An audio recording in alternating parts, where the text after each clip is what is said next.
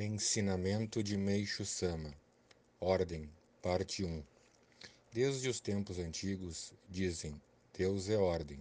Concordo plenamente. Em qualquer situação, se algo não transcorre tranquilamente, é porque a ordem não está sendo respeitada, principalmente no que diz respeito às relações humanas.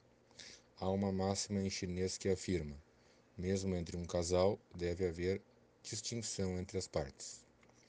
Entre o mais velho e o mais jovem deve haver ordem. Realmente são palavras sábias. É surpreendente a quebra de ordem que vem ocorrendo ultimamente na sociedade.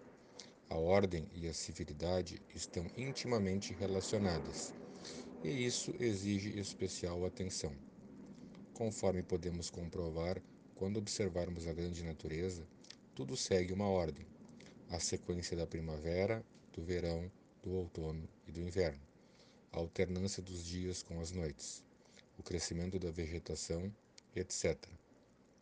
Jamais ocorre de as flores da cerejeira desabrocharem antes das flores da ameixeira.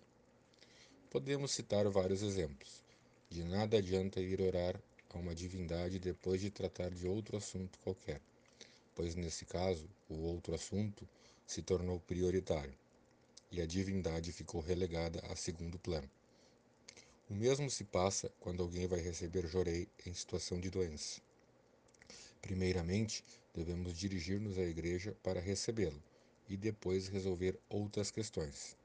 Assim procedendo, nem é preciso dizer que a eficácia do jorei será mais notável.